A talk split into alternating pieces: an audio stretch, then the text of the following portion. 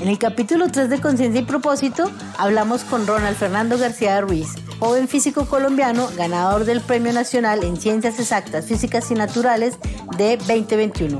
Desde su laboratorio en los Estados Unidos hablamos de la curiosidad como base de todo conocimiento, de sus tardes libres en los cafetales tolimenses y de viajes en el tiempo. No se pierda ninguna de las conversaciones con ganadores de premios y menciones de honor Alejandro Ángel Escobar. Síganos en las redes sociales como arroba FAE Colombia y suscríbase a Conciencia y Propósito.